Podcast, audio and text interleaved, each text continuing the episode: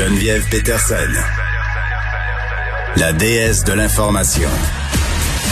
Vous écoutez Geneviève Peterson. Cube Radio. Mercredi, on accueille euh, Léa Strelitzky et on va rester un peu dans la continuité de cette discussion qu'on vient d'avoir euh, avec François Lambert sur Montréal, son centre-ville qui se transforme pour le meilleur et souvent pour le pire. Salut Léa. Salut. Bon, alors, là, est-ce que je peux... Attends, euh, je vais faire tout de suite une confession. Là. La semaine passée, on se parlait euh, du fait euh, que tu étais sans voiture avec trois enfants. Je dois t'annoncer que je suis l'heureuse propriétaire d'un vélo depuis maintenant moins de 24 heures. Alors, c'est à Ah! suivre. C'est à suivre mes aventures. Mais je suis tellement fière de toi. Est-ce que ça fait longtemps que tu n'avais pas fait du vélo? Mais en fait, euh, je fais du spinning euh, presque à tous les jours, mais du vélo dans les rues de la ville. Euh, Ouais. de la ville de Montréal, j'en ai jamais fait. OK? C'est là qu'on est. Non, mais écoute, moi, avant cet été, j'en faisais pas non plus. Je veux dire, je faisais de- du vélo en vacances. Puis, euh, fait que c'est pour ça qu'il y a vraiment de l'espoir. Puis, tu vois, tantôt, je faisais une course à vélo. Puis, je me disais, mais pourquoi j'ai pas fait ça avant? Ça. Sincèrement, là. Fait qu'on va souhaiter que je me fasse pas en portiéré euh, d'ici la fin de la saison, puis je pourrais peut-être en profiter de mon vélo pour aller faire des courses au centre-ville parce que ça va pas très bien. Non, mais ça va pas très bien, le centre-ville, mais en même temps, euh, tu sais, la vie, c'est des cycles, c'est la vie, c'est la mort, c'est des choses qui évoluent. Donc là, ce qu'on est en train d'observer, c'est quand même assez intéressant, c'est qu'on vit vraiment une grosse transformation, je pense, euh, de la société à cause de la pandémie. On est témoin de cette affaire-là. On pensait pas forcément que ça allait arriver, vu que ça arrive à peu près une fois toutes les 100 ans. Mais euh, j'écoutais ce matin, j'écoute des, des, tribunes téléphoniques, euh, je lis des articles, je vois un peu ce qui se passe.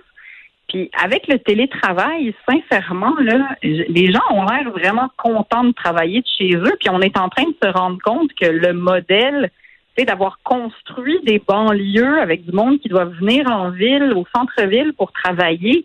Ça fait pas à vraiment beaucoup de monde. Quand tu y penses, ça marche un peu tout croche, cette affaire-là. Bon, là, on est pogné avec ce modèle-là. Donc, évidemment qu'il y a des tours à bureaux qui sont vides. Euh, mais je sais pas s'ils vont être capables de remettre des gens dedans. Tu sais, la mairesse, où ils ont bien, ils disent il faudrait que les gens retournent au travail plus rapidement. Mais j'ai l'impression que ça va être un petit peu comme quand on dit à nos enfants d'aller dans le bain, cette affaire-là. Ça va être plus compliqué qu'on pense.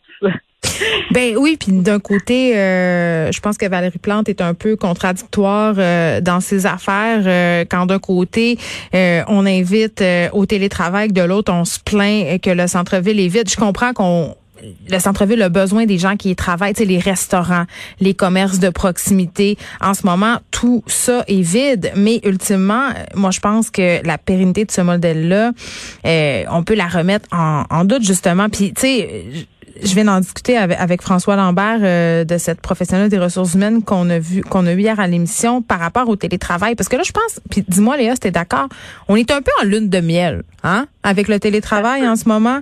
Tu sais on trouve ça le fun on est chez nous puis pour la conciliation travail famille je pense qu'il y a bien des gens qui trouvent que c'est facilitant. Puis ça c'est bien euh, mais à un moment donné, dans deux, trois ans, est-ce qu'on va être encore au même stade? Est-ce qu'on va encore trouver euh, que c'est la solution miracle? Et est-ce qu'il y aura des effets, un, sur la santé mentale des travailleurs et peut-être aussi sur la productivité? Tu sais, tu l'as dit, on est dedans, là, on le sait pas.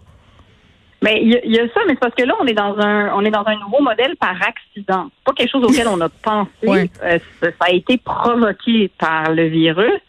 Donc, c'est sûr que le nouveau système qu'on est en train de créer, il est pas parfait à l'heure actuelle, puis c'est sûr qu'il manque des choses dedans. tu sais. Euh, moi, je suis travailleuse autonome depuis, je sais pas, 20 ans, puis c'est sûr que j'ai j'ai un rythme de vie, je, je suis habituée à vivre comme ça. Il y a des gens, par contre, qui ont vraiment besoin d'un cadre pour travailler. On a- on n'est pas tous pareils, on n'a pas tous le même tempérament, et c'est sûr qu'à un moment donné, de pas avoir, de pas voir tes collègues, même s'il y a beaucoup de gens que j'écoute autour de moi puis qui disent, ben, tu sais, je les vois par Zoom, on se fait des vidéoconférences, je les vois tous les jours. Mais c'est sûr qu'à un moment donné, ça va prendre des contacts humains, là. Et, mais tu sais, est-ce que euh, cette manière de travailler, c'est que, je sais pas, euh, l'entreprise organise des 5 à 7, des réunions, tu sais. Mais sincèrement, je pense qu'il y a beaucoup de gens chez eux, surtout des gens qui habitent en banlieue, qui sont en train de se dire comme Oh my God, mais si je peux ne pas sortir de chez nous et me taper les ponts et les travaux et l'enfer du système routier, puis que je peux aller au gym le matin parce que je viens de gagner une heure et que tu sais, la qualité de vie des gens euh, est en train d'augmenter à ce niveau-là. Puis je pense qu'il y a des prises de conscience. euh, Puis Ouais. aussi, évidemment, les entreprises se disent, hey, si j'ai pas besoin de payer euh, 10 000 piastres de loyer par mois. Peut-être 10 que je vais 000, faire t'es, t'es, t'es- ouais, au centre-ville, c'est plus euh, 50 000. Il y a, Ouais, mais- dans des tours à bureau, c'est absolument quoi. Mais on est réfractaire au changement, Léa Skreninsky, quand même. Et est-ce que c'est pour ça, tu crois, qu'on capote autant avec les changements que tente d'amener la ville de Montréal, justement? Ben, c'est parce que ce qui est très inconfortable, c'est qu'on est dedans pendant qu'ils font les changements. Donc, Genre les aménagements urbains, là, les autoroutes de vélo, les, les, les constructions, les sens uniques, les ruelles vertes, c'est Ouais. beaucoup, là. C'est beaucoup en même temps. Ben, oui, ah ouais, ouais. Non, non, non. Là, on est dans des années où est-ce que Montréal se fait transformer. Toutes ces infrastructures-là sont vieilles, on le sait. Ils ont toutes 50, 60 ans, puis ils pètent toutes en même temps. C'est comme si tu changes toutes les ampoules de ta maison en même temps. À un moment donné, c'est sûr qu'elles vont toutes griller en même temps. Et c'est ça qui est en train d'arriver. Donc, euh, c'est pas forcément la faute de Valérie Plante, là.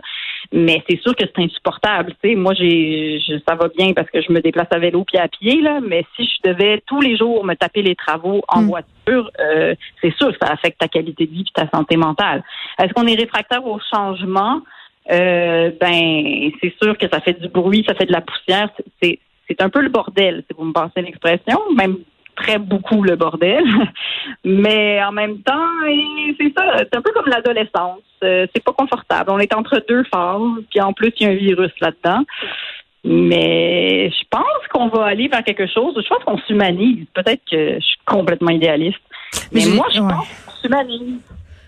J'ai l'impression que tout ça, ce sont de bonnes idées d'été. Hein? Tu sais, là, euh, je parlais hier sur Twitter des brouettes sur Mont-Royal, parce que moi, je chialais sur la piétonisation de l'avenue Mont-Royal. Je disais, c'est bien beau quand tu habites là, quand tu vas aller chercher une barquette de fraises puis une bouteille de vin nature. Mais si, mettons, je vais aller m'acheter un air climatisé au Rona, peut-être moins ça. Ouais. Là, on installe des brouettes. Mais euh, il y a quelque chose qui s'appelle l'hiver chez nous, quand même. Oui. Oui, et je suis contente que tu m'amènes là parce que moi aussi, je pense beaucoup à ça en ce moment. Puis ça fait Game of Thrones, Winter is coming. Mais là, cette année, c'est vrai que on ne sait pas ce que ça va amener. C'est la deuxième vague plus l'hiver. Mais moi, je suis vraiment madame, s'il vous plaît, cet hiver, ne nous abandonnez pas. Mettez des, faites des terrasses chauffantes, mettez des foyers dehors, faites des, patinoires, des quelque chose, tu. Mais j'aimerais ça. Puis moi, je suis pour la piétonisation parce que je suis exactement la madame que tu as décrit tantôt qui s'en va s'acheter une barquette de fraises parce que j'habite là. Mais je comprends que c'est pas pratique pour tout le monde. Sauf que c'est sûr qu'une fois que tu as goûté à ça, au fait que t'es que, je sais pas que la vie que la ville reprend une dimension humaine là, c'est sûr que c'est bien pour tout le monde là. Je sais pas ce que François Lambert disait avant moi, malheureusement je l'ai C'est pas la même chose. mais c'est pour ça, c'est pour ça que c'est bien. On a, on a vraiment les deux côtés euh, de la médaille et c'est pour ça que je trouve ça intéressant comme discussion. Moi, je me situe entre les deux, je te dirais, Léa. Pour vrai, là, on va conclure là-dessus. Euh, D'un côté, euh, je suis pas contre la vertu et je suis la première à trouver, en fait, que tout ça, ce sont des excellentes idées sur papier. Mais quand je le vis au quotidien, il faut que je sacrifie mon confort. Et je, je sais, là, c'est super égoïste de dire ça, mais euh, je suis très gossée et ça me gosse. Et là, j'ai un vélo et on va voir euh, de quel bois je vais me chauffer euh, d'ici deux semaines, mais on, on aura l'occasion de s'en reparler. Puis on va voir comment on va passer euh, au travers de l'hiver. Oui, absolument.